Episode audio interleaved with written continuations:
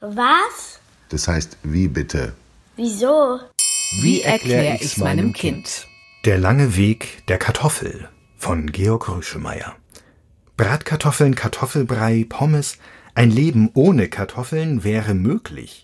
Aber wäre es auch schön? Dabei war die Knollenfrucht bei uns zunächst ziemlich unbeliebt und als Giftgewächs verschrien. Zunächst hatte sie mit dem Klima in Europa gefremdelt, und auch die meisten Europäer konnten sich mit ihr nicht recht anfreunden.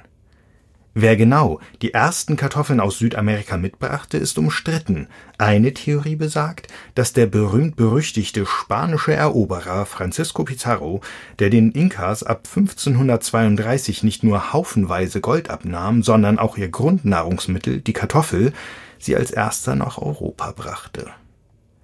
Die Inkas hatten ihr gesamtes Reich in den Anden auf der Kartoffel aufgebaut, denn während Mais und anderes Getreide in großen Höhen kaum gedeiht, wächst die Kartoffel dort munter und produziert jede Menge Knollen, die man noch dazu lange aufheben kann.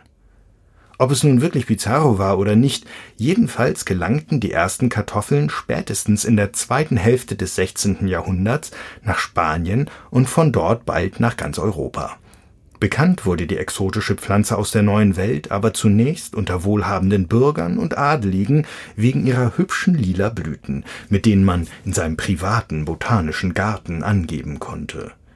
Als Nahrungsmittel für das oft genug hungernde Volk hatte es die Kartoffel in Europa dagegen zu Beginn schwer einer oft erzählten Legende zufolge soll das daran gelegen haben, dass die Leute anfangs anstatt der unterirdischen Knollen die grünen Beeren der Kartoffel aßen. Die enthalten jedoch in großen Mengen das Gift Solanin, das schlimme Bauchkrämpfe verursacht. Und auch die Knollen können schwer im Magen liegen und schmecken alles andere als lecker, wenn man sie roh isst solche Missverständnisse mögen in manchen Fällen zum schlechten Image der Kartoffel beigetragen haben, mit historischen Quellen belegt ist diese Legende allerdings nicht. Und hätten die Spanier wirklich in größeren Mengen Kartoffeln über den Atlantik geschippert, wenn sie nicht gewusst hätten, was man damit macht? Es gibt zwei plausiblere Erklärungen dafür, warum die Kartoffel recht lange brauchte, um die skeptischen Europäer von ihren Vorzügen zu überzeugen. Die eine lässt sich mit einem Sprichwort zusammenfassen. Was der Bauer nicht kennt, das ist er nicht. Und irgendwie ist es ja durchaus verständlich, wenn ein Landwirt, der mit seinem Getreideanbau gerade so über die Runden kommt, wenig Lust auf Experimente mit exotischen Feldfrüchten verspürt. Die andere Erklärung kommt aus der Botanik.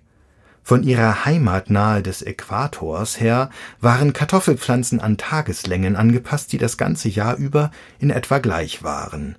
Unter den Bedingungen langer europäischer Sommertage produzierten sie deshalb zunächst nur wenige Knollen. Dieses Problem ließ sich zwar bald durch die Züchtung entsprechender Sorten beheben, doch das dauerte eben seine Zeit. Und da hatte die Kartoffel ihr Image als Kümmerpflanze schon weg Dabei haben Kartoffeln viele Vorzüge. Sie sind anspruchslos, ihre Knollen sind unter der Erde vor Tieren geschützt, die sich wegen des Giftes auch nicht über die oberirdischen Teile der Pflanze hermachen. Man muss die Kartoffel im Gegensatz zu Getreide weder dreschen noch mahlen noch zu Brot backen.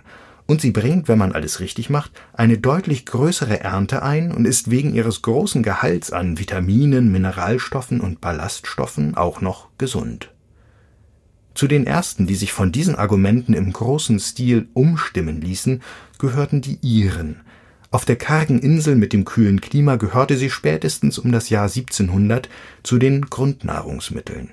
Andernorts dauerte es ein wenig länger mit der Liebe zu Kartoffelgerichten. In Preußen erließ der als Alter Fritz bekannte König Friedrich II.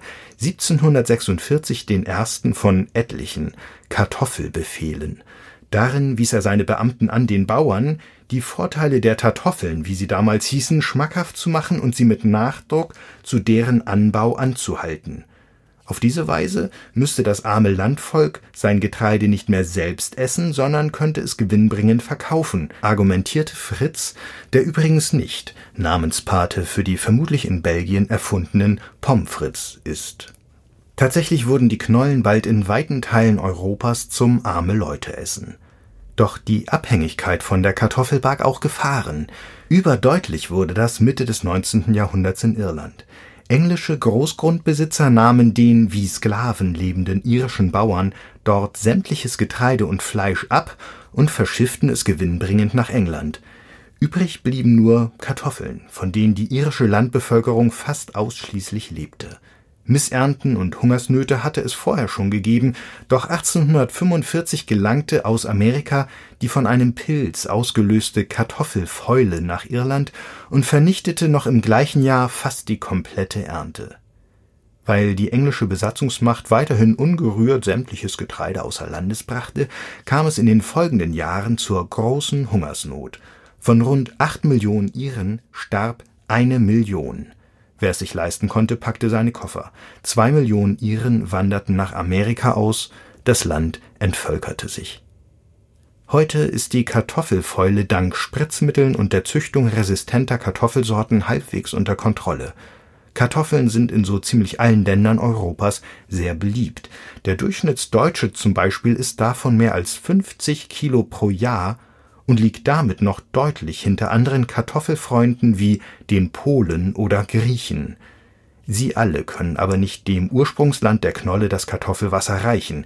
In Peru, wo die Inkas einst ein ganzes Großreich darauf aufbauten, isst man noch heute mehr als 100 Kilo Kartoffeln pro Jahr